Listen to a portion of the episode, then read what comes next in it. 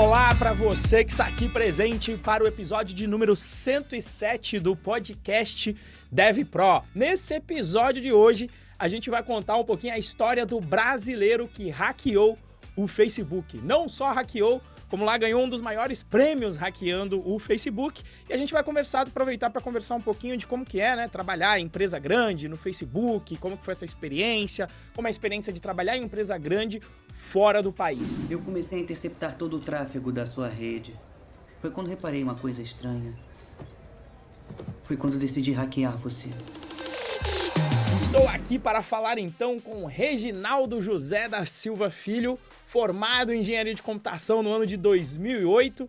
Não contente em só fazer a graduação, também emendou um mestrado na faculdade. Foi inclusive o melhor trabalho de graduação da turma aí, né? Da turma de 2008 de engenharia de computação. Trabalhou aqui depois em P2D, Touch Tecnologia, ele vai falar um pouco sobre isso. Em particular, na Touch, descobriu entre aspas, eu vou colocar aqui, ele diz, ele descobriu meu sem querer que dava para trabalhar com segurança de informação, que ele, que ele conseguia fazer isso. Acredito que ele vai contar um pouquinho dessa história aqui.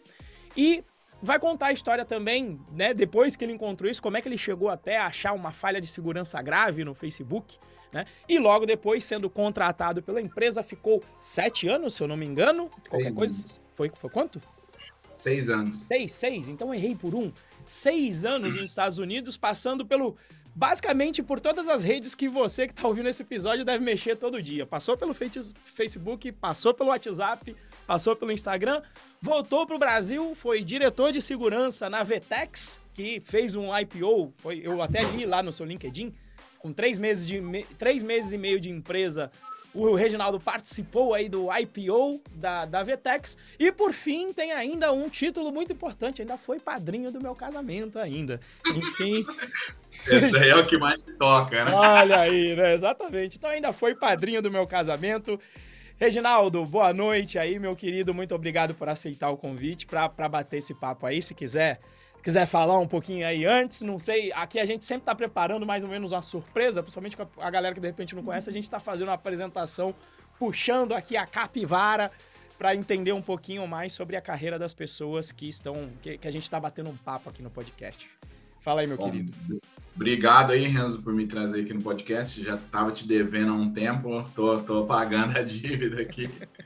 e é um prazer aqui falar com todo mundo da, da comunidade e espero que gostem desmistifiquem um pouco sobre, sobre a área de segurança e outras áreas também, né? Sim, mara. E aproveitando, né, do, no, do desmistificar, né?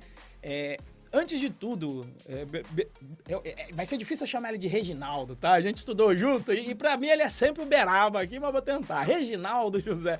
E quando a gente vai falar em desmistificar, cara, o que que faz, o que que é a missão do profissional que tá, trabalha com segurança de informação. Que às vezes a, a turma vê, a gente vê nos vídeos, aquele hacker invadindo, aí tem, puxa lá um notebook, faz um hack em dois minutos, acessa o sistema do FBI, já sabe o que, que aconteceu. É mais ou menos por aí ou...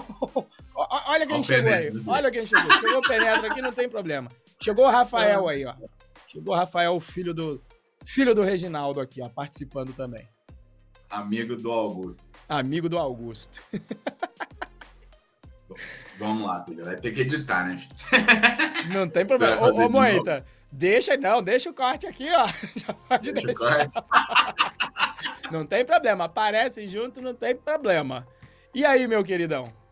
A missão de segurança vai variar um pouquinho de, de empresa para empresa. Vai ter empresas, por exemplo, de infraestrutura, etc., que a sua missão vai ser proteger os, os bens da empresa, né? Por exemplo, uma empresa de eletricidade. Você quer que a barragem não pare de funcionar, você quer que o grid esteja funcionando. É, na maioria de quem trabalha com dados, a sua missão fundamental é proteger os dados da empresa. Os dados da empresa são o que ela tem de mais valioso é, e a reputação da empresa, no fim das contas. E aí você protege os dados e a reputação da empresa fazendo com que apenas os, os acessos que são previstos, e aí eu vou colocar uma aspa bem grande, seja feito.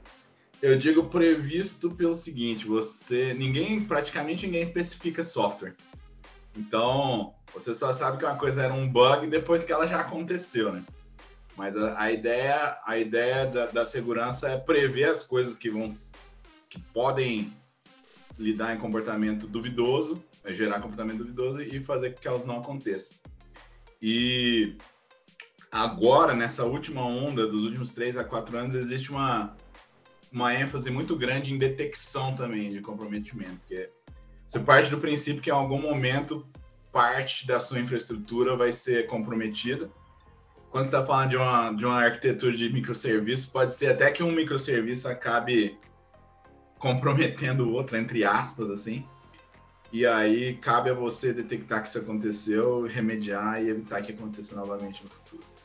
Ou seja, evitar aí um, um ransomware da vida, como aconteceu com a Renner, que de repente o site para inteiro porque alguém conseguiu um acesso não autorizado.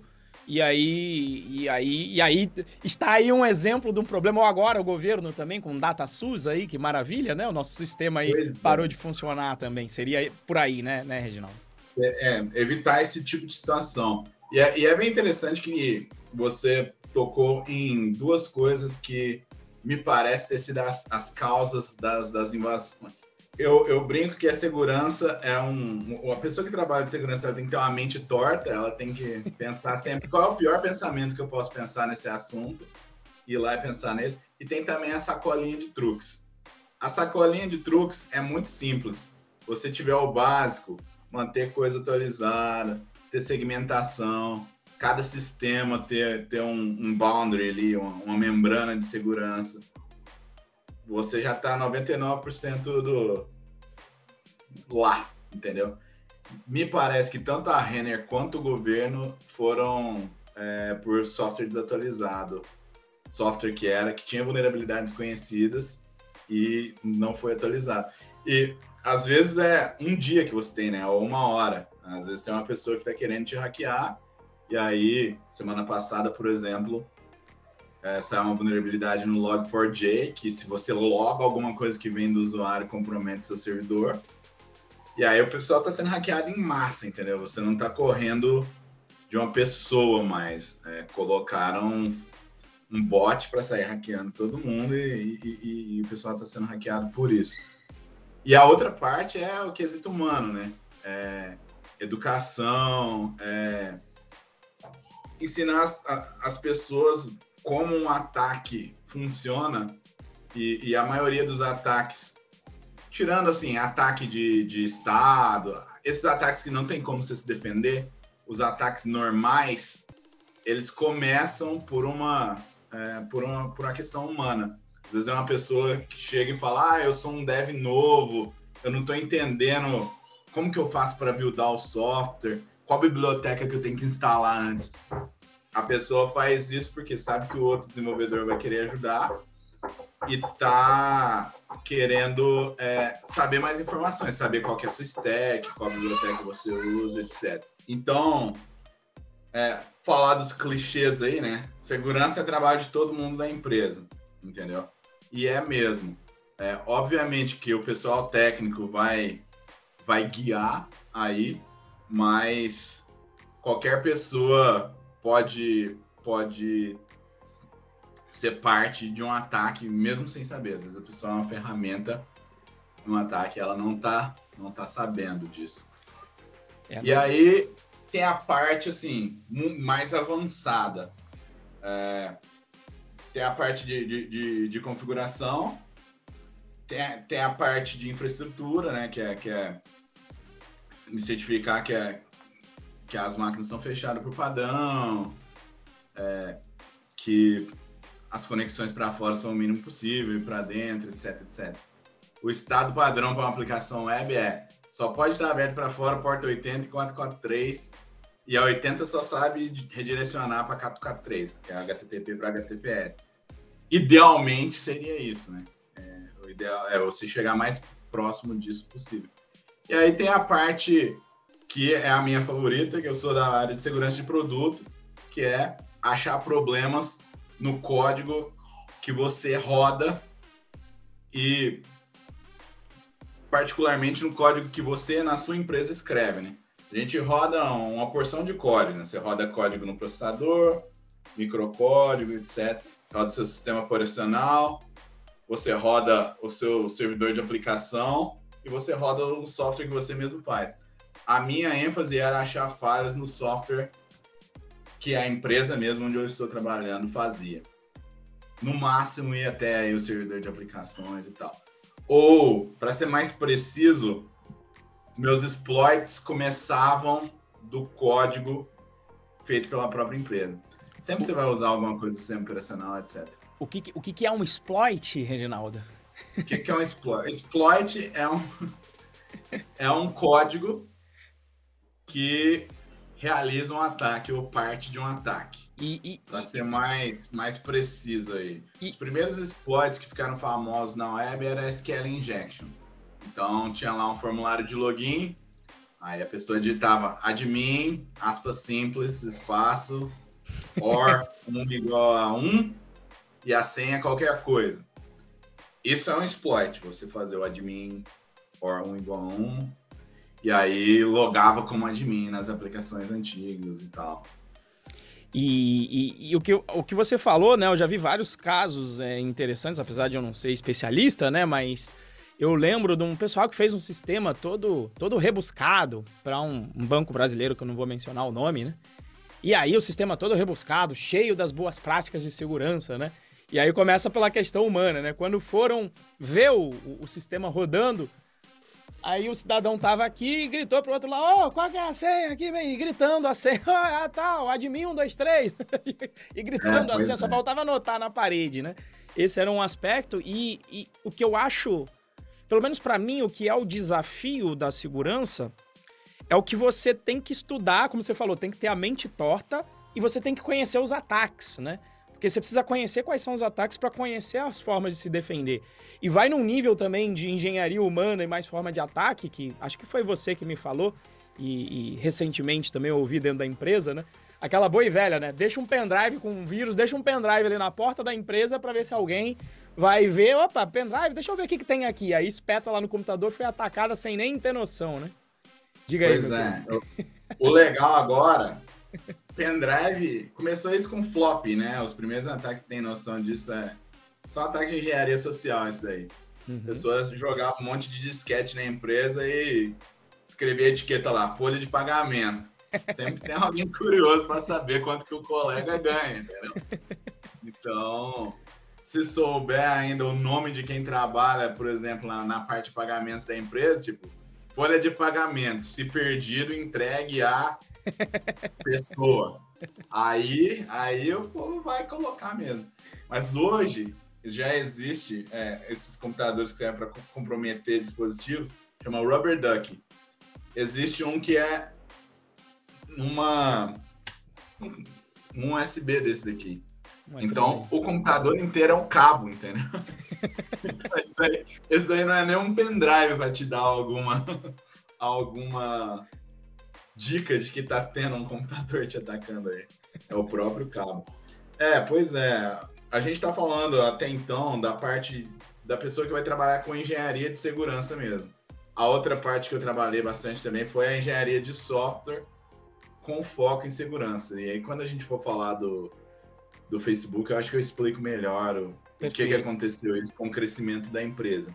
Bacana. É, é, e aí, Opa, a pessoa que trabalha com segurança vai estudar ataques e tal. A pessoa que trabalha com engenharia de software ou com engenharia DevOps, é, produção, ela não necessariamente precisa saber todos os ataques, mas ela precisa conhecer alguém que sabe, vamos dizer assim, entendeu? E, e todo time de software, ninguém vai saber tudo, entendeu? Você vai idealmente você vai ter pessoas com habilidades complementares e aí todo mundo vai conhecer alguém que sabe mais a parte que ele ou ela é fraco. E, e, isso aí, justamente, né? Quando eu tinha minhas dúvidas, eu. Reginaldo, dá uma olhada aí. Eu me lembro de um frameworkzinho que eu tinha feito, que ele já no primeiro falou: opa, já conserta essa, isso aqui vazando, que já é um problema. então, quando, quando eu precisava chorar, essa pessoa pra mim, opa, Reginaldo, me, me dá uma dica aqui de ataques. A maioria dos que eu sei, aprendi com você aí. Pois é. E tem coisas que não são óbvias, né? É, por exemplo, XML. É, eu tenho aí, por ter invadido tanta coisa usando falha relacionada a XML, um, um bragging rights aí de os defaults da biblioteca, das bibliotecas XML mudaram por causa do ataque que ficou bem popular depois que eu invadi o Facebook, que é de XML External Entities. Porque antes, se você fazia parsing do XML que alguém te mandou, você estava hackeado. Uhum. É, o, o, o, a pessoa conseguia fazer requisições é, do ponto de vista do seu servidor, ler arquivo, etc. Normalmente isso resultava em ela achar alguma coisa para achar falha até de remote code execution. Mas lembre-se, nós estamos falando dos dados.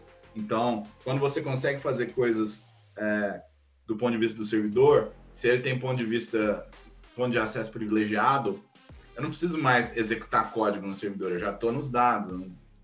Hoje em dia, o, o, que tem lá no servidor não importa muito, né? Porque é tudo containerizado, minimalista. Stateless ali, é, não, não tem é, dado, os né? Os dados é o que importa. E se o servidor tem um ponto de acesso preferencial aos dados, você, você entrou no servidor web, você entrou nos dados. Tem como fazer design da aplicação de modo que não seja assim, mas muitos ainda são assim. Mas, voltando, o fato de que se você faz parsing do XML que uma pessoa te deu, está hackeado, que era 100% verdade até 2013 uhum. aí, em 2021 é bem menos verdade, mas ainda é um pouquinho verdade. É, é uma coisa inesperada. E aí isso vale para YAML também. Configuração normalmente é tudo YAML. Em Ruby, se você lê um YAML controlado por outra pessoa, tem, tem os problemas de deserialização aí. Mais graves no passado, hoje menos graves, mas ainda tem. E não estou falando mal de Ruby, não, tá? todas as linguagens têm o seu. Calcanhar de Aquiles aí. Tem o seu calcanhar de Aquiles. Outra coisa é interações, né? As falhas estão muito nas interações aí. É, o mesmo pacote interpretado de um jeito por uma máquina e de outro por outra. Isso na arquitetura de microserviços, esse tipo de falha de interações tem, tem sido muito interessante é, explorar. E, e, e o seguinte, quando você diz que, beleza, a gente tem que aprender, quem vai trabalhar com a segurança de software em si, ele vai ter que aprender alguns exploits. E se alguém, de repente, está falando, putz, gostei dessa área de segurança, é uma área. E é uma área sexy, às vezes, até por causa, eu acho que da. O pessoal vê o hacker invadindo, etc. Que seriam aí os primeiros passos, né? E aí é bom você até contar, de repente, da tua história, de como é que você chegou nessa área de segurança também, que eu falei que era interessante, que você foi meio sem querer, eu lembro de estar tá lá e você falar que foi meio sem querer. Mas quais seriam também os passos depois que você também avalia a tua história é, entrando nessa área de segurança de software? Para dar uma, um contexto aí para o pessoal, tem 10 anos que eu trabalho profissionalmente com segurança. Né? Profissionalmente quer dizer eu recebo dinheiro, mas que eu estudo deve ter uns 20 já. Eu comecei é, mexendo com segurança lendo a Frack Magazine, que é uma e-zine aí em TXT que, que sai ainda na internet, é, que tem os exploits mais malucos do mundo, Stack Overflow, a primeira demonstração do que era um Stack Overflow saiu lá na década de 90, etc. E você me conhece, sabe que eu gosto de, de estudar qualquer merda? É, eu estudei Erlang sem ter nenhuma utilidade para Erlang na minha vida. É, o parênteses aqui. Ah, eu me lascando lá para estudar no ITA e o, e o, e o Berabinha lá, ô Renzo, tem um livro aqui do MIT. Eu falei, que MIT, rapaz? Eu, eu, eu tenho que me formar aqui no ITA. Eu tava estudando MIT, Daqui eu dou uma olhada no SICP, eu só fui olhar isso depois de uns 5 é. anos de formado. Mas como o Reginaldo estava entediado, ele ficava lá dando uma olhada na ementa do MIT volta e meia durante a graduação no ITA. É, quando eu fiz graduação em computação, eu já tinha trabalhado como programador profissionalmente também. Então, me ajudou muito, né? Eu já tinha feito todos, todos os erros possíveis também. na parte de segurança. É, e, e na década ali, no começo dos anos 2000, é, tudo rodava como root e não fazia drop de privilégio, não. Ele ficava como root para sempre. O que, então, que, que, que, é um root, Berabinha? É um, é um usuário com super poderes. É do, do, pode, do pode fazer qualquer coisa, né? Pode fazer qualquer coisa. Não que isolamento de usuário te dê tanta segurança assim, mas qualquer empecilho já ajuda, né? E aí é, eu trabalhava com, com, programação e o colégio onde eu estudei, lá em Uberaba, é, ele na época o diretor queria fazer um site e aí ele era muito esperto e queria economizar um dinheiro também, que ele falou: vou ver quais são os alunos que manjam de computação e vou colocar esses alunos para fazer o site. E ele pagava para a gente, a gente era empregado da escola, não é que ele estava explorando os alunos, não. E aí ele contratou professores universitários para ensinar a gente a programar melhor. E, e aí a gente fez um site de, de educação à distância em PHP. Ficou no ar aí uns mais de 15 anos esse site. Óbvio, foi atualizado para as pessoas e tal. E a primeira coisa que eu invadi, assim, de verdade, foi aí. Que um dos, um, um dos, é, do, dos os professores? professores, ele era administrador do sistema da faculdade local. E aí eu falei para ele que eu era interessado em segurança, que tinha esses exploits aí, se ele já tinha atualizado o sistema. Porque eu tinha atualizado o meu, né? Falei, não, isso daí é muito difícil. Falei, não, eu sei fazer. Ele falou, duvido. Aí eu fui no primeiro, na primeira primeiro exploit que eu rodei já era root no servidor dele. Falei, não, não é possível. Aí eu quis, eu não entendia direito o que eu tava fazendo nessa época aí, mas eu quis entender e para alguma alguma noção de entender, eu aprendi a entender, né? Porque nunca acaba, né, gente? É, eu... Corrida de gato e rato aí também. Né? Corrida de Não, e assim, o nível que você, que você faz sempre tem um outro nível, porque a computação em geral é construída em cima de abstrações, né?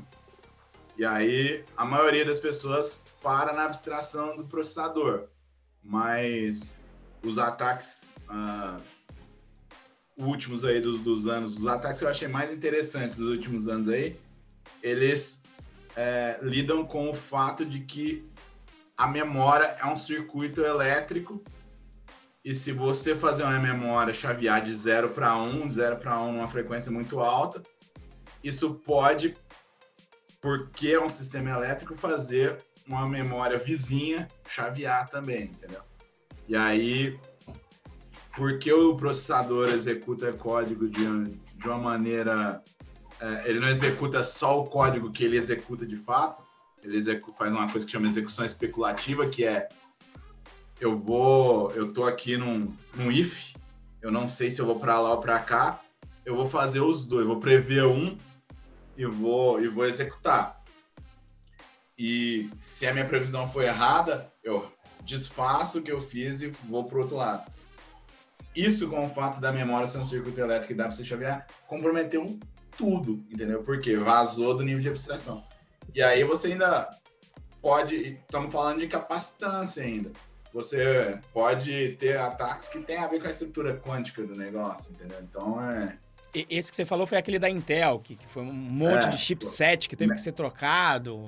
Meltdown Spectre. É, não é trocado, né? Tiveram que, na verdade, fazer a execução especulativa ficar pior. tá? Então os processadores ficaram. Mas aí é que tá. É, a história da computação tem, tem sido meio maluca na hegemonia da Intel aí, porque é, tem sido a história de fazer a Intel ficar bem na fita, entendeu? Mas a Intel fez um monte de atalhos. Sei lá, ex execução especulativa é um negócio que você olha e fala, tá, até dá certo, mas não é bem uma coisa interessante de, de você depender a sua, a sua performance inteira nisso, entendeu? Entendi. É, e aí a Intel, enfim, Poderia ficar falando horas sobre isso aí, mas a Intel meio que incitou os programadores a fazerem a Intel ficar bem na fita. Isso durou muitos anos. Até que a, a, a métrica para computação parou de ser performance bruta e virou performance por potência. Né? É, e para data center, performance por volume, é, especificamente. Volume do prédio mesmo. Uhum, quantos, da estrutura física. Quantos, quantos gigaflops você pode colocar no metro cúbico. Entendi. Esse tipo de coisa. O nível de abstração pode, pode ser qualquer nível de abstração. E, e, mas, mas aí quando você começa, né? Que aí a gente estava falando do, do, do, começar.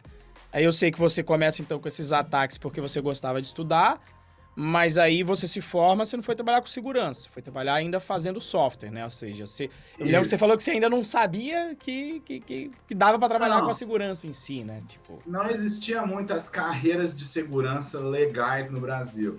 E isso tá mudando, para ser bem sincero, só nos últimos 3, 4 anos. Eu ajudei a mudar isso muito na Vtex, que até então se pensava que a pessoa que mexe com segurança é a pessoa que configura o firewall, é a pessoa que trava o computador do, de quem trabalha no banco lá para você não poder colocar um pendrive. Isso era segurança no Brasil. A parte de, de hackear as coisas basicamente não existia. Você diz Como... legal do ponto de vista ser bacana ou legal do ponto de vista jurídico? Ou e barra não, legal do ponto de vista de ser interessante, né? não de ser jurídico. Tá. É, as bases jurídicas para trabalho de segurança são meio shady, são meio cinzentas em né? vários países. É. É, e assim, segurança jurídica já não é o forte do Brasil, então nem vamos entrar nesse mérito aí. Mas, mas é, o trabalho que eu acho interessante, né? Que é o trabalho de hackear. E, e, o mais interessante é que a minha noção de interessante, depois de ter hackeado basicamente todo mundo que tinha para hackear, deu uma mudada, que é como você protege as coisas em escala, entendeu? Como você coloca o fator humano na segurança para você, de fato, conseguir fechar algumas portas, né? Porque em segurança todas as portas estão abertas, ou se está trancada, a tranca é ruim. Como você consegue ter segurança mesmo assim? Mas isso é, sei lá, minha carreira foi bem torta. Como que eu me profissionalizei? É, enquanto eu trabalhava na Touch, é, um dia eu tava lendo lá Hacker News, é, do iCombinator, e tinha um Capture the Flag do Stripe, o segundo Capture the Flag do Stripe Web. E era um. Ia ser um fim que, de semana. O que, ah, que é um Capture the Flag, Reginaldo? Capture the Flag é um jogo para você. Ele é, é, é para você hackear. Ele é feito um jogo com várias fases. Cada fase tem uma bandeira, né? Uma flag, que é a senha para a próxima fase. Então, começa de uma coisa bem simples, tipo, tem lá um x igual a 1, você tem que pôr um x igual a 2, e aí ele te dá sempre a próxima fase, até os exploits mais elaborados.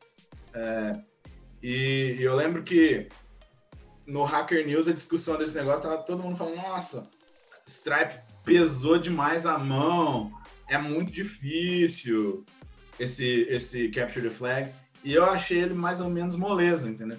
Porque o bug mais difícil que tinha lá era um bug de é, inflação de, de MD5 ou SHA, que é de assinatura. Uhum. E eu tinha lido sobre ele no passado, que o Flickr tinha sido afetado e como eu lia várias coisas. Então o bug mais difícil eu já sabia o que que era. Sabia uhum. o nome, sabia como fazer. E aí o, o último, a, a, última, que era é, uma falha que você tem quando você faz a sua própria checagem de senha, o cara falou assim: não, vou fazer a checagem de senha distribuída. Ele dividia a senha em quatro partes, checava uma parte em cada servidor, tá?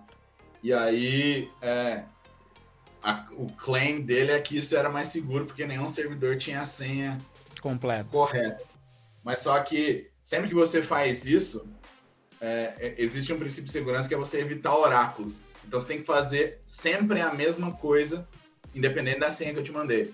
Então você tem que sempre pegar a senha, a primeira, a segunda, a terceira e a quarta e mandar para os quatro servidores e ver se está correto ou, ou, errado ao mesmo tempo. Ele não fazia isso, ele só conectava no segundo servidor se o primeiro estivesse correto. Isso se manifestava é, que a porta de cliente que, que, que você conectava no servidor acabava é, incrementava de dois, por exemplo, se a senha tivesse correta e de um só se ela tivesse incorreta. Então você sabia se parte da senha estava correta. Então no, no fim das contas ele Fica mais fraco. diminuía a segurança do negócio, não aumentava. É, e, e, esse era o, o, mais difícil aí, só que esse realmente a mão era pesada, então os caras botaram um log debug lá para ficar meio óbvio pra, depois de uma hora assim você vendo que era que era hackeável. Então eu achei moleza, até ganhei a camiseta do Stripe lá. E era bem legal, porque eu é, usava essas camisetas lá, depois trabalhando lá nos Estados Unidos, e aí a galera era meio que um badge of honor, assim, porque todo mundo achou esse muito difícil, pouca gente ganhou essa camiseta aí. Entendeu? Usava como um distintivo, distintivo de autoridade, distintivo. de honra. É. Excelente. É. E, aí, e aí, assim, eu comecei a... Aí eu falei, beleza, se tá todo mundo falando que é difícil, eu achei moleza, é, vou tentar achar algum bug que preste. E aí, é, todo mundo sabe que a melhor forma de você fazer alguma coisa nova é copiar quem já fez, né? Então, é uma, uma, uma, parte da segurança que ainda dá muitos frutos é você ver as vulnerabilidades que estão saindo e ver se existem outras iguais a elas em software é, semelhante, enfim. Se é na biblioteca, você vê se outros softwares que usam essa biblioteca tá. E lembre-se, está todo mundo com pressa. Às vezes a biblioteca tem a mesma vulnerabilidade 10 vezes, mas só foi reportada uma e a pessoa só corrigiu aquela uma, então tem mais nove ali na mesma biblioteca. É, eu, eu falei isso, assim, um parênteses é que é, vulnerabilidade é igual a mineração, né? Você cavuca lá, bate, bate, bate, não acha ouro nunca. Mas se você achou uma pedrinha de ouro, pode ficar esperto que tem mais ouro ali perto. Bug é mais ou menos igual. E aí, na próxima semana desse, desse uh, Capture the Flag aí, acho que foi em 2011, não lembro. Eu achei é, uma vulnerabilidade no Drupal, que era de XML External Entities. Porque calhou que é, no bug track daquela semana, até hoje eu leio, tá? várias listas de e-mails, vários é, negócios de vulnerabilidade para ver as vulnerabilidades que estão saindo. Naquela semana tinha saído um XML External Entities num, num sistema que não tinha nada a ver. Aí eu falei, beleza, qual é o software open source servidor mais usado no mundo? Na época era o WordPress e o Drupal era um dos, um, um dos mais usados também, que é de CMS. Né? Aí eu falei, vou achar bug no WordPress. Aí achei XML External Entities nos dois. E coincidentemente o que eu achei no Drupal foi no OpenID, que foi o mesmo que eu usei para hackear o Facebook um ano depois. E aí, voltando no comecinho lá, eu tinha feito escarcel com essa vulnerabilidade, não mandei, não fiquei para mim, hackeei todo mundo. Mandei para a lista de e-mail do OpenID, fiz o patch, já estava atualizado há muito tempo. E o Facebook calhou que não tinha atualizado a biblioteca. E, é. aí, e aí, nesses programas que você que você está falando de ter visto o, o, o falha de segurança no Drupal, etc., você já estava participando, até para você explicar também um pouquinho como é que esse mundo é, de quando você está invadindo as empresas funciona, você já estava participando dos programas de, de recompensa, do, do, do Bug Bounty Nessa época ainda não, era mais para... Diversão. Diversão mesmo. É, mas logo depois, sim. Mas voltando, agora olha que interessante. O Facebook tinha essa vulnerabilidade, ele não atualizou a biblioteca e a infraestrutura, como era antigamente, não era vulnerável na prática porque né, é, o Facebook ele compilava PHP para C++ numa época. Ele, ele não era uma máquina virtual, que é, que é como é hoje, que é o HHVM. Ele simplesmente chamava hip hop, ele compilava PHP para C++, e aí não tinha a parte da biblioteca que, que era vulnerável e ele não era vulnerável. Não. Só que aí, com o tempo, o, o sistema mudou, o contexto mudou, e ele se tornou vulnerável e não tinha atualizado, etc. Você manter tudo que você usa atualizado não é um problema trivial, principalmente em qualquer escala. Todo mundo que usa Node.js e, e, e, e, bota, faz npm para baixar sabe muito bem disso, né? Você, você baixa uma biblioteca e você vê quantos pacotes instalados, é 732. E ninguém sabe exatamente o que roda nesses 732. Sim, sim. Aí, depois disso, eu fui mexer com bug bounty. Aí foi, o que, que é o bug bounty, né? Várias empresas americanas, aí por volta de 2011, 2012, começaram a fazer um, um programa onde você, sem ter nenhuma relação com a empresa, submete uma falha de segurança e aí você se compromete a não divulgar enquanto não for, não for é, corrigiram, você se compromete a não explorar de uma maneira maliciosa, etc. E quando eles corrigem, eles te pagam.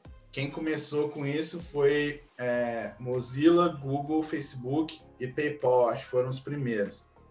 Hoje tem centenas. Hoje tem duas plataformas aí grandes, é, que é a HackerOne e a BugCrowd. É, tem os programas que ainda não estão em plataforma, né? O Facebook nunca mudou para uma plataforma, porque desenvolveu muito software para gerenciar o próprio programa. E hoje isso é comum. Tem até uma plataforma brasileira de bug bounty que eu esqueci o nome. Depois pesquisa aí, coloca, coloca nas notas aí para fazer uma para fazer uma propaganda dos brasileiros aí. Deixa eu ver aqui. É, Bug Hunt aqui. Plataforma número 1 um de bug bounty no Brasil. Então, para quem, quem é uma empresa mais local e prefere não ter contato com, com as americanas, tem também. É, e aí, hoje, para mim, a melhor maneira de começar em segurança é, e você sabe que eu sou muito pragmático, é fazendo, entendeu? Então, no Hacker One tem lá o Hacker One University, que ele te ensina a achar a falha de segurança. E no mesmo site tem um diretório de programas, uns que vão te pagar, outros que não vão te pagar, para você testar seus conhecimentos. E aí é o, é o mercado mais puro que existe, né? você ganha dinheiro se você presta um serviço de valor, se você não presta, você não ganha. Você sabe o feedback bem rápido. Um parêntese, quando começaram os programas de bug bounty, demorava muito para ter o pagamento. Eu fui uma das pessoas que, como eu já tinha participado de bug bounty, depois eu vinha a, a, a ajudar a gerenciar o programa de bug bounty, que fez com que a, padrão de pagamento fosse até duas semanas depois que você é, submete a falha. Já, já, tinha sentido a dor de esperar aqui o pagamento no Brasil, já né? Tinha sentido a dor. já tinha sentido a dor e, e melhorou bastante a questão de pagamento internacional e tal. Sim. Hoje a pessoa pode receber em Bitcoin se quiser, enfim. Facilita muito. Eu comecei a interceptar todo o tráfego da sua rede. Foi quando reparei uma coisa estranha. Foi quando decidi hackear você. E como é que foi essa invasão aí do, do, Facebook, então?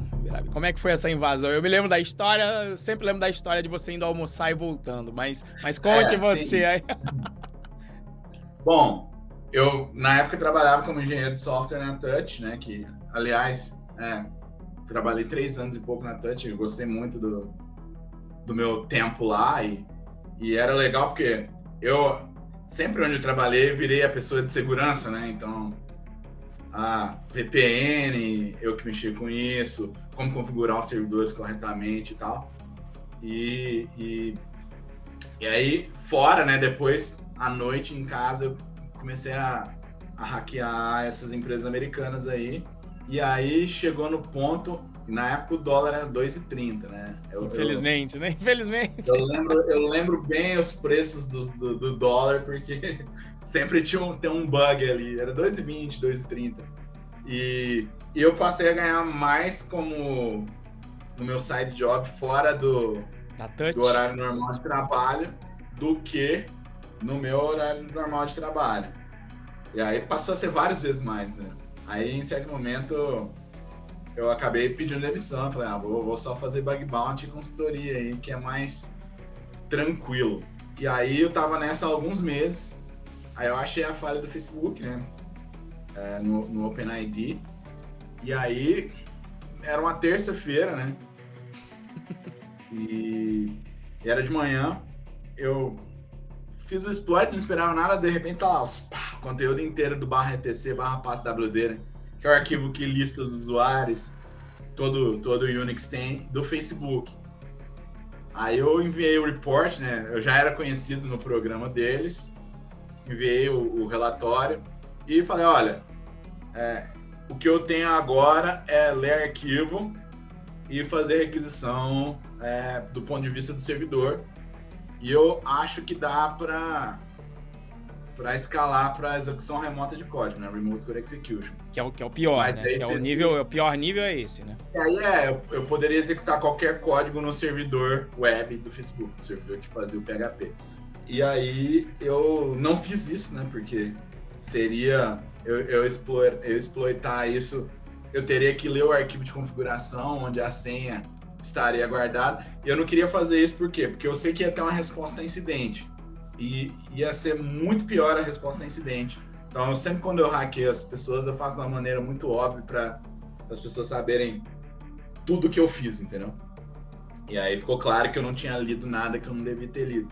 Eu não queria ler esse arquivo de configuração porque eu achei que sem autorização, porque eu achei que seria seria mais do que o, o, o esperado. Seria antiético. Seria antiético. Seria hackear de fato. Então eu pedi autorização e fui almoçar. Falei, que o sangue, né, correu na veia. Falei, poder demais, né? É, vou embora almoçar. Aí, eu, quando eu voltei do almoço, já tinha fe sido feito o patch. Na verdade, eles fizeram, primeiro tiraram do ar a, a parte que tinha vulnerabilidade, e depois fizeram uma, uma alteração para corrigir. Mais, e confirmaram que, o, que a tese que eu tinha para chegar em Remote Code Execution de fato funcionaria. É, vale. e aí, assim, eu sempre procuro ser o máximo profissional possível. É, uma coisa interessante, e aí eu posso falar com certeza, estando do outro lado, é a pessoa que está fazendo um relatório, ela tem que fazer o relatório de uma maneira bem, bem básica, entendeu? É, eu gosto de fazer assim, ó, tá aqui o básico, se você acha que isso aqui é básico, pula para essa parte aqui ou faça a parte que importa e, e faça os parênteses depois. Porque são pessoas que vão, que vão responder isso. E você pode vir a trabalhar com essas pessoas no futuro. É, e eu, de fato, trabalhei tanto, tanto com o pessoal do Facebook, quanto depois numa parceria que a gente tinha nas áreas de segurança, com o pessoal do Google, da Mozilla, do, da Apple e tal. E era muito legal você chegar no lugar e, e as pessoas já saberem quem você é pelos, pelos bugs que você mandou, entendeu? Quando e, e, e, ficar amigo, né? Ficar amigo do autor do livro, enfim. Esse tipo de coisa aí aconteceu. E isso aí te chamaram direto, você conseguiu o bug, você já foi trabalhar no Facebook, já recebeu o convite direto e já era. Então, não foi o meu primeiro bug lá, né? Foi o que tinha mais impacto, uhum. mas não foi o primeiro. E aí o pessoal resolveu me convidar, mas assim, fiz entrevista como todo mundo, não é? Olha, Óbvio, né? Você já vai direto para a entrevista e existe é, é, o que quem faz entrevista é, tem que entender é que sempre existe da parte da empresa a ideia de que é que você passe na entrevista. Isso. Ninguém faz uma entrevista querendo te bombar, entendeu? E, óbvio, eu me preparei para a entrevista, mas não tive muito como me preparar. É, minha filosofia é você sempre tem que estar preparado para a entrevista no fim das contas, porque acabou que o Facebook estava fazendo um evento de recrutamento no Brasil e me ligaram assim, dois dias antes, falando, ó, a gente consegue te entrevistar aqui em São Paulo tal dia, a primeira etapa, que foi de programação. Vai? Aí eu falei, ah, vai, vamos e... Eu, eu, sei que eu fui convidado aí para esse evento, é, fui, até o é, Denápolis, que eu estudei pro pré-vestibular, tava lá, lá também. só, só, fui na aba, só fui na aba. É, comer um salgadinho lá, porque eles faziam um pitch e tal, né? É. Estavam entrevistando o pessoal e fazendo um pitch pro próximo evento. E, e, e, aí fizemos o loop de entrevista de segurança completo também. Na época, né, o visto H1B, ele tava, que é o visto que eu fui, ele estava bem escasso, então eu fechei tudo ali em fevereiro, março. Só que só trabalhei, só comecei a trabalhar no final de outubro. É, fiquei lá de outubro de 2014 até setembro de 2020 no Facebook, Instagram, etc. E, e como é que era esse... três anos como engenheiro de segurança, e três anos como engenheiro de software. E, como é que era esse dia a dia lá? Que eu acho que é uma curiosidade grande, né? De saber como é que é um dia a dia numa empresa de, de nível global e ver, sei lá, seu código rodando para o mundo inteiro com, com bilhões de pessoas usando. É.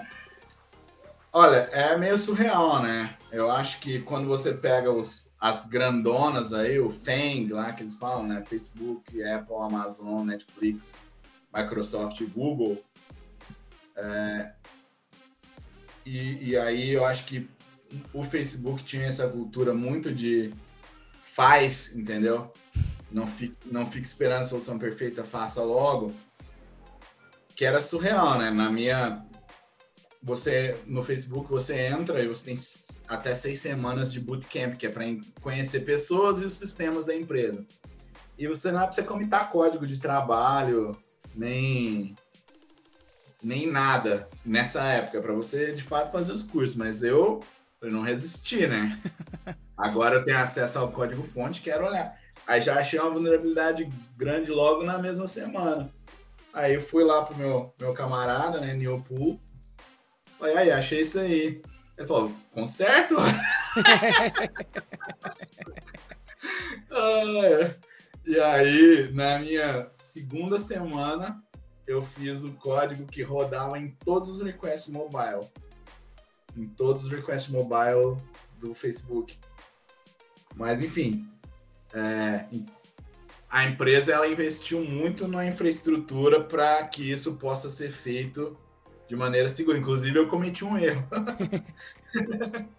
Aí cê, então, acho já... que você me falou que recebeu já uma mensagenzinha. Já. É, logo antes do, logo antes do deploy, já tive que consertar, consertar o erro aí. Mas não foi nesse bug, não, foi em outro, foi, foi em outra coisa. Também no bootcamp.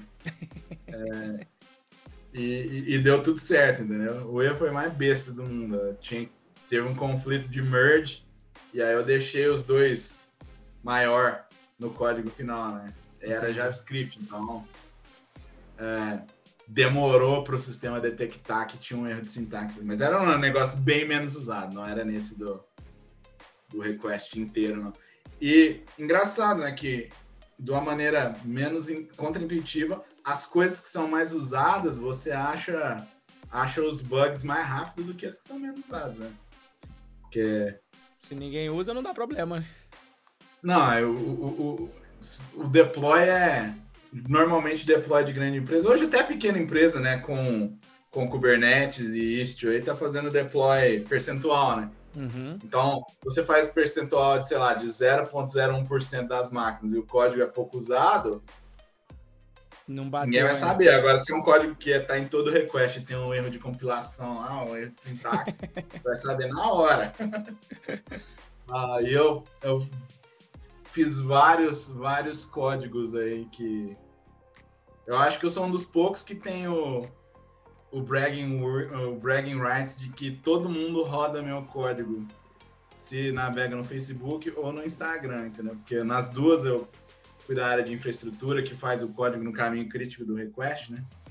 Então todo mundo, todo mundo que tá ouvindo o podcast com certeza já rodou meu código.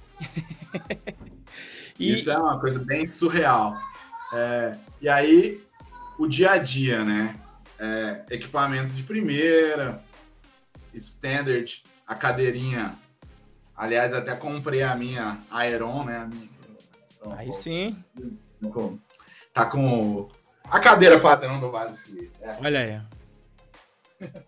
A cadeira é, mesa que levanta, né? Elétrica, três refeições por dia, lava roupa, academia.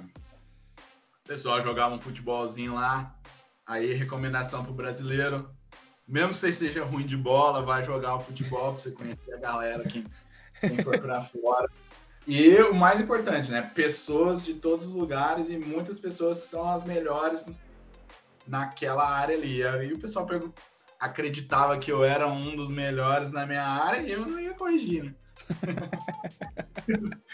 é, existe uma, uma infraestrutura muito grande que suporta o nível de desenvolvimento que essas empresas têm, né?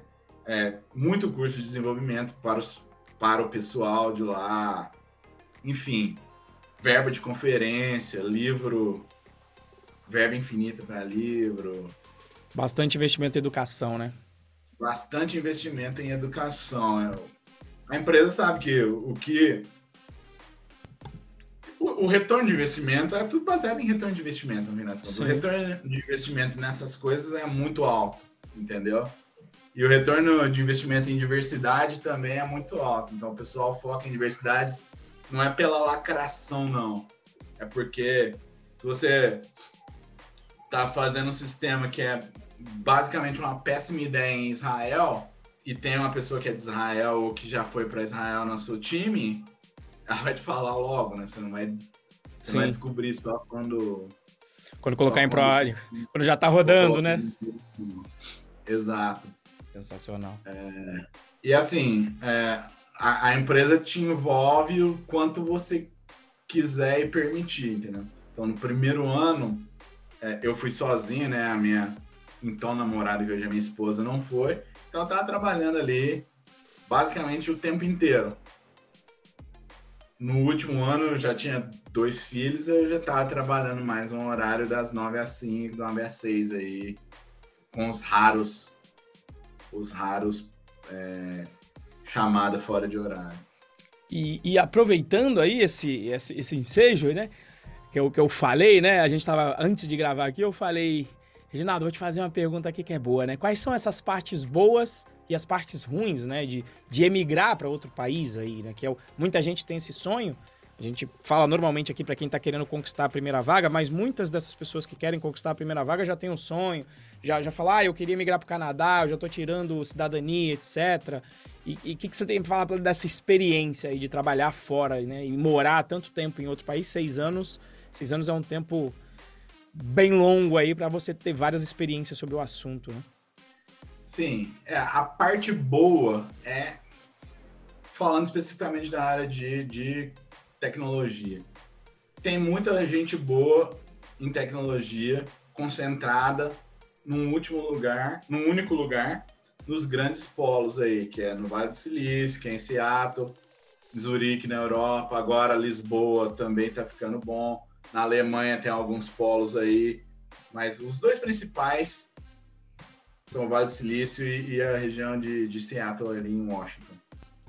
É, a parte financeira é, obviamente, muito alta. Você tem um, um, um site que chama levels.fyi, levels, L-E-V-E-L-S, ponto F-Y-I, que mostra os salários e tal, e, e pela minha experiência é bem fidedigno. Preciso. Preciso. É, fidedigno, é bem, bem, bem certinho. A experiência de morar fora é muito legal. Eu, particularmente, gostei bastante da Califórnia, porque é ensolarado, né? O Vale do Silício é ensolarado o tempo todo. Não chove os perks que as empresas dão, né? Esse negócio de comida, transporte. É, na época, trabalhar no Facebook era um, não tinha a conotação que hoje não é tão boa por causa das questões de privacidade. Então, você trabalhar nessas empresas, todo mundo te tratava bem. Enfim, essas são as partes boas. Para mim, a principal era trabalhar com a elite da, da... Aprendi muito trabalhando com pessoas melhores que eu, entendeu? E, e isso, isso, isso é difícil. Tem lugares para você ter isso no Brasil, principalmente no começo da carreira, mas eu recomendo uma experiência fora. Eu, eu não recomendaria no começo da carreira, não, pra ser sério. Eu acho que o que eu fiz, ficar uns anos aqui depois e ficar uns anos lá, você. É, é você aprende mais, eu acho. Porque no, no começo da carreira é, é, é possível você ficar muito deslumbrado ou deslumbrada com as coisas erradas, entendeu? Agora, a parte ruim de emigrar. Isolamento, a cultura é diferente. É, é, você lembra, né? Eu Sim. peguei uma parte que eu não queria encostar nas pessoas, porque lá nos Estados Unidos não se encosta nas pessoas. Né? E aqui você chega já abraçando, beijando e tal pessoal é realmente mais reservado, é difícil achar um povo aberto como o povo brasileiro, onde você vai para casa de uma pessoa e leva um amigo que nunca conheceu a, pessoa que você está indo visitar e é normal. É, em alguns lugares é uma ofensa grave, entendeu? Cometeu uma ofensa grave? Cometeu uma ofensa grave? Não, não, não. Só ficou sabendo. Eu já tinha morado nos Estados Unidos uns meses, né? É, dessa vez eu não cometi, não mas já vi pessoas cometerem. e, e, e, o isolamento muito grande, é, principalmente quem é casado, parceiro ou parceira não pode gostar do, do lugar, porque quem está trabalhando na área de tecnologia vai estar tá mais envolto, e se a pessoa tá junto não tá, não tá envolta na área, pode ficar uma, uma dissonância ali. É, quem tem filhos, criar filhos sem o apoio da família é muito difícil é, principalmente mais de um. E, e assim, é, o pessoal não tem noção do que é você nunca desligar, entendeu? Não, não tem uma avó pra você chegar lá, Sim. sábado à noite, vou deixar lá na avó, dorme lá hoje, eu tô de boa aqui. Você pode fazer com babá, mas não é a mesma coisa, entendeu? Vai estar tá preocupado sempre. Vai estar tá sempre preocupado e tal. E o fato de dar uma. É, é, engraçado, porque você vira a pessoa da terceira cultura, né? Você não é local de onde você tá, mas você também não é mais brasileiro 100%, porque você não tá inserido no contexto brasileiro. Tipo, eu não sabia quem era Marília Mendonça, por exemplo. Pra mim, Marília Mendonça não. então eu fiquei ali. Minhas referências culturais são de 7, 8 anos atrás, entendeu? que é ali um, um tempo para me habituar ao Brasil de volta. É, e, e, assim, isso é bem sério. Pode chegar a. Já vi muitas pessoas que chegou a, a afetar o trabalho delas, entendeu? O fato de não estar emocionalmente bem em casa chegou a afetar o trabalho delas e aí. É, não... Isso é uma coisa que tem que se pensar eu acho que principalmente a questão de, de relacionamento tem que ser muito bem conversado, entendeu? Sim, sim, é. foi justamente nos meus processos para a Europa, quando eu conversei com todo mundo que ia para lá, era isso, né? Quem quem conseguia se adaptar melhor e ficar mais tranquilo eram as pessoas que iam solteiras, não estavam namorando, não tinham um relacionamento e normalmente iam criar o relacionamento no país em que foi, normalmente com alguém do, do próprio país ou pelo menos se fosse brasileiro com alguém que já estava lá também, né?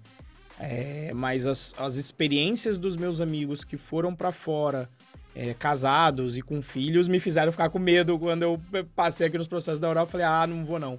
Justamente por causa disso, né? Que é uma família muito grande da minha esposa, pode deixar os filhos com os avós e, e, essa é uma questão que às vezes o pessoal acha que trabalhar lá fora e emigrar vai ser tudo mil maravilhas e que tudo vai ser bom, né? Só tem a parte boa, né? Pois é. é uma, uma coisa interessante que eu descobri que é exceto na questão da, da densidade de talento, não é tão diferente assim. O programador médio lá nos Estados Unidos não é tão diferente do programador médio brasileiro. Obviamente que as elites são, né? Porque as elites vai estar tá ali fazendo a tecnologia que todo mundo que todo mundo usa e, e você fazendo esse negócio repetidas vezes, você acaba ficando bom mesmo se você não era quando você começou, entendeu? eu trabalhei no Instagram com, com uma pessoa que é, trabalhou na Silicon Graphics, trabalhou no primeiro navegador, entendeu? Quer dizer, a pessoa tá, tá, tá, trabalhando com tecnologia desde sempre. Você tem até a inércia, né? Você tem a inércia é, do negócio, né? Eu trabalhei com uma pessoa no WhatsApp que o WhatsApp foi a terceira saída dela, né? o Google, ela fez o IPO no Google, fez o IPO em outra empresa e depois é, lá e era tinha ações quando o WhatsApp foi comprado pelo Facebook. Né? Então existe esse pessoal aí, gente boa e maluco que, que trabalha com isso. Mas é, eu, eu diria assim, quem for, procure testar o chão, é, bote ali uns milestones, seis meses eu vou repensar, independente do que eu estiver achando, seis meses, um ano, dois anos. Eu fui para ficar dois anos, né? Acabei ficando seis. Umas pessoas vão para ficar a vida inteira e voltam no próximo mês. Outras pessoas vão ficar um mês e nunca mais voltam, né? Tem de tudo, né? A pessoa que vai não é a mesma que vai fazer essa decisão daqui a alguns meses. Tem algumas coisas que mudaram aí o, o, o cenário o cenário. A pandemia é uma delas, porque na medida que permitiu o trabalho remoto, causou uma grande invasão das empresas americanas fora dos Estados Unidos. E tende a subir os salários aqui no Brasil, entendeu? Sim. E a gente, como tá, como tem um fuso horário bom para trabalhar com os Estados Unidos, é, não é, por exemplo, a Europa, que são oito horas de diferença da Califórnia, pelo menos, é, tem uma vantagem, entendeu? Sim. O, os latino-americanos que falam inglês bem têm uma vantagem. Então, se a razão é só financeira, essa razão tende a ficar pior. Bom, depende muito do que acontecer com o dólar, né? Mas ela tende a ficar pior é, sem considerar outros fatores, entendeu? Entendi. E pra gente caminhando aqui para a última perguntinha, Beraba, muita gente tem esse sonho de trabalhar nessas empresas grandes, né? O, o, o que, que você daria de dica para a pessoa que, inclusive, ainda está pensando em entrar na área, mas para ela já vislumbrar, para falando, olha, eu quero estar trabalhando nessas empresas que hoje eu admiro, nessas empresas globais. Qual que é o caminho? O que, que você diria, ó, o passo a passo para você chegar lá, ou as dicas para você conseguir chegar lá para essa pessoa conseguir passar para uma empresa dessa? Tem, tem vários caminhos, né? Eu gosto de um caminho que envolve diferenciação. Diferenciação em tudo. Então, se você consegue contribuir para open source é uma coisa boa. É... Você tem que se dar bem nas entrevistas, então você tem que estar treinado, treinado para entrevista. É, e são duas coisas diferentes: trabalhar com computação e treinar para entrevista. A entrevista é basicamente um ritual. Tem que estar treinado ou treinada para o ritual da entrevista, é, dar o seu melhor. É, eu gosto muito de olhar aí para o pessoal que já está mais, mais adiante do começo da carreira, mas eu acho que nunca é cedo, é entender qual o valor que você propõe para o negócio, qual o valor que você traz para o negócio e sempre se posicionar nos lugares onde você vai trazer o máximo de valor? É, é, esse conselho é bem abstrato, mas é, hoje, por exemplo, DevOps e, e engenharia de Production Engineering está na moda mas não é por isso que você vai necessariamente é, mexer com Production Engineer. Se você gosta de debugar o kernel do Linux, se você gosta de debugar o que está acontecendo com o processo, você vibra com S-Trace e, e BPF, que eu acho que você, pela, pela careta aí, nem sabe o que é, né? Eu não. Aí tá no nível muito, muito, muito baixo nível para mim. Para mim, eu fico só na, na camada mais... Você vai mexer com Production Engineer. Se o seu negócio é é, é, é, programação pesada e tal, você vai mexer com algoritmo, talvez no mercado financeiro, talvez na área de, de inteligência artificial. Então, se o seu negócio, que é muito, apesar de eu ser uma pessoa técnica basicamente bem avançado, é, eu trabalhava muito criando pontes entre, entre pessoas que não se falavam. É uma maneira de trazer valor para a empresa também, aí como tech lead e tal. Ou seja, soft skill, né? Soft skill. Eu acho soft skill é, um diferencial muito grande na hora de entrevistar e entender do negócio da empresa, entendeu?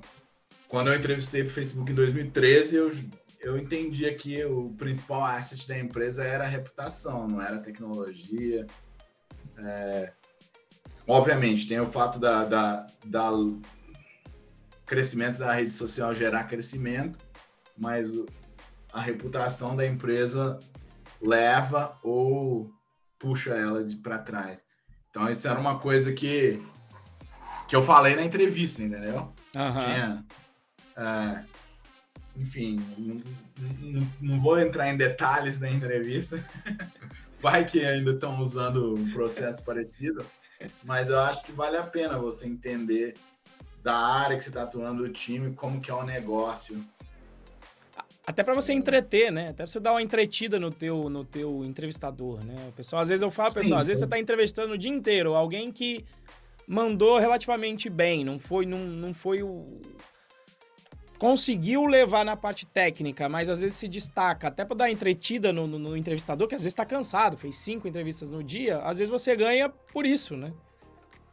Pois é. Eu entrevistei, sei lá, acho que eu já deve ter entrevistado mais de mil pessoas na minha carreira inteira que eu sempre gosto de entrevistar a gente, né? É, e eu fazia muito phone screen, que é escala mesmo, é linha de produção.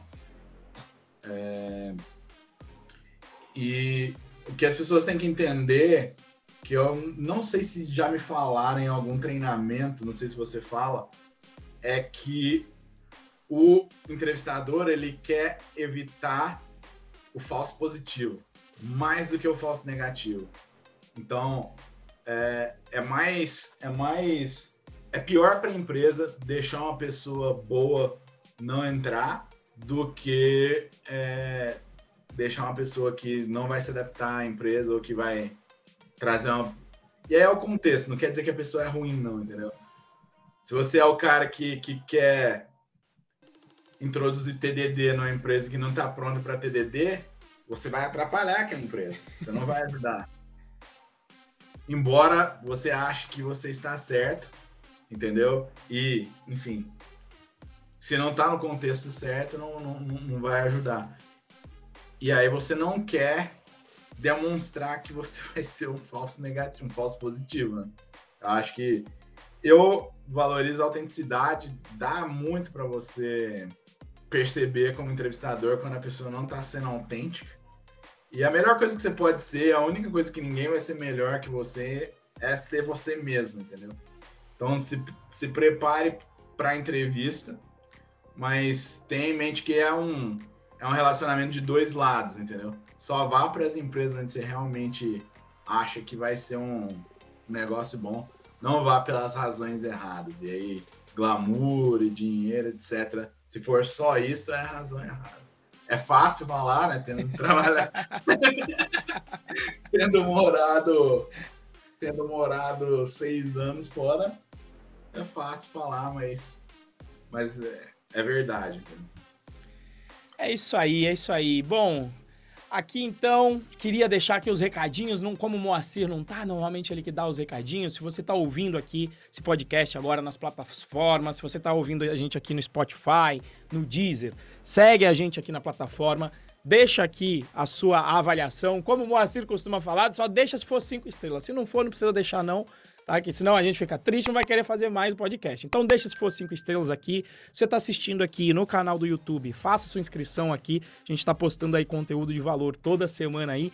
Espero que vocês tenham curtido bastante aqui, né? O nosso, o nosso hacker brasileiro, né? Eu me lembro da, da, da, entrevista, ainda tem até hoje na Globo, quando eu vou buscar, eu pego lá o hacker, hacker do, bem. bem. o hacker do bem brasileiro. E só para finalizar, o Reginaldo, eu, isso eu tava curioso.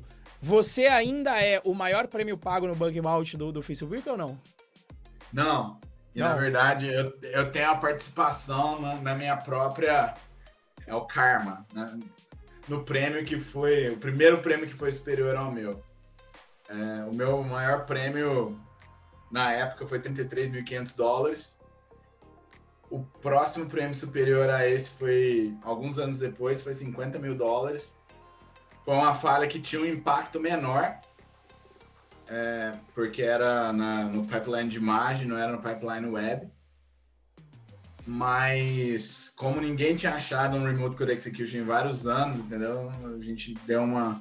E eu mesmo botei para que fosse maior que o meu, né? Que na época, na época a gente tinha um, tinha um sisteminha lá que envolvia. Tipo, eu poderia ter vetado. E o pessoal ficou me olhando, putz, vai quebrar seu resto. Não. E a parte engraçada do Karma é que foi uma falha no Image Magic. E aí um sistema não atualizou a biblioteca, mas ele fez um código para para mitigar a vulnerabilidade. E aí quem aprovou o código que estava incompleto. então foi o minha culpa também. foi minha culpa também. E aí depois eu fiquei tão mordido com isso que eu assumi a missão de manter essas bibliotecas open source mais críticas atualizadas na empresa inteira, entendeu? Então, chegou, teve uma época que a gente teve que fazer um deploy de emergência do, do Image Magic na véspera de Natal. Oh, maravilha. 2000, é, não lembro qual ano foi, se foi 2016, enfim. Mas deu tudo certo. Tem muita história boa para contar. Essa história do deploy da véspera de Natal ficou bem famosa na empresa porque gerou muitas melhoras depois para o deploy de emergência não ser, ser uma decisão mais fácil de fazer, vamos dizer assim. Olha aí, então, então já vou aproveitar para acabar estilo novela da Globo, entendeu? Já falo. Mas isso serão histórias para próximos Próximo capítulos, capítulo, né? exatamente. Né? Vou de repente marcar um de histórias bizarras ou histórias interessantes é, em grandes empresas americanas aí. E cara, é. queria te agradecer bastante pelo teu tempo aí de você dedicar, sei que é complicado aí, né? Até o filhão tava aparecendo aí o Rafael, Apareceu cara. Aí. Te agradecer Não. pelo tempo, sei que é escasso, sei como é complicado aí com, com a família aí agora, mas te agradecer por isso. Mas diga aí, diga aí, pode deixar aí as suas, suas mensagens finais aí, meu querido. É, obrigado, obrigado por me trazer. Se o pessoal gostar aí, me fala que a gente marca outro. É, e, e, vamos, vamos que vamos. Tem eu, as, as histórias boas mesmo, eu só posso contar depois que o NBA acabar. Mas quando, tem muita história. Quando que acaba? Quando que acaba? Setembro de 2022. Olha aí, tem então. Muita, tem muita história boa aí antes. Então, ô, ô Moita, então, por favor, já coloca aí o alarme para setembro de 2022, que aí a gente vai poder revelar mais coisas aí, sem, sem o FBI vir caçar o Reginaldo aqui no Brasil aqui. Pois é. Mas é só história boa, não tem nada, não tem nada bizarro, não. É, é uma, uma coisa muito interessante, é, mesmo que pareça de fora que, que, por exemplo, as empresas grandes de tecnologia não levam a sério, privacidade e tal. É o contrário, então leva muito a sério, tá sempre contratando. É, é, essa é uma área para quem gosta, né? Não é todo mundo que gosta. É uma área que vai estar tá em alta nos próximos anos aí, pelas legislações de privacidade que tem, que tem saído. A questão é, é realmente um problema muito difícil e, e assim, o único jeito de você ter 100% de privacidade é você não ter software, né? que não me parece ser a solução que vai ser adotada na, na sociedade, mas existe uma seriedade muito grande em lidar com os problemas de privacidade quando eles são descobertos e de prevenir problemas de, de privacidade é, fora, fora aí no, do Brasil. Tá chegando aqui no Brasil, bastante gente tem, tem me pedido ajuda para montar time, para dar um kickstart no negócio. Enfim, é uma área que, que todo mundo que for bom nessa área vai, vai ter um reconhecimento grande. Excelente, excelente. Reginaldo, muito obrigado de novo, de novo pela sua participação e vamos, vamos esperar esse NDA acabar. Aí a gente marca um, um bate-papo para a gente saber dessas histórias aí. Fica aí, ó, a gente vai lembrar desse podcast aqui daqui a sete meses, ó, um pouco depois do meu aniversário, pouco depois do meu aniversário em setembro. Então eu vou lembrar. Dia 11 de setembro, foi isso que você falou? Não, é 5, né? 5, 5. Ah, então sim. Não, porque 11 de setembro também ia ser capcioso, né? Então, é...